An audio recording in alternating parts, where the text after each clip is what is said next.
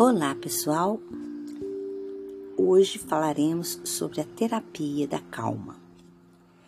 Se suas palavras forem ásperas e duras, se em todas as criaturas você descobrir um adversário, a vida se tornará uma tortura. No entanto, repare que a Terra é uma escola sagrada e você poderá ser feliz se conseguir ver em todos a boa vontade que os anima. Atraia para sua convivência amigos devotados por meio de suas palavras, mas, sobretudo, de seus pensamentos voltados sempre para o amor, para a paz e para o serviço do próximo. Lição da psicanálise Deus e eu. Boa reflexão.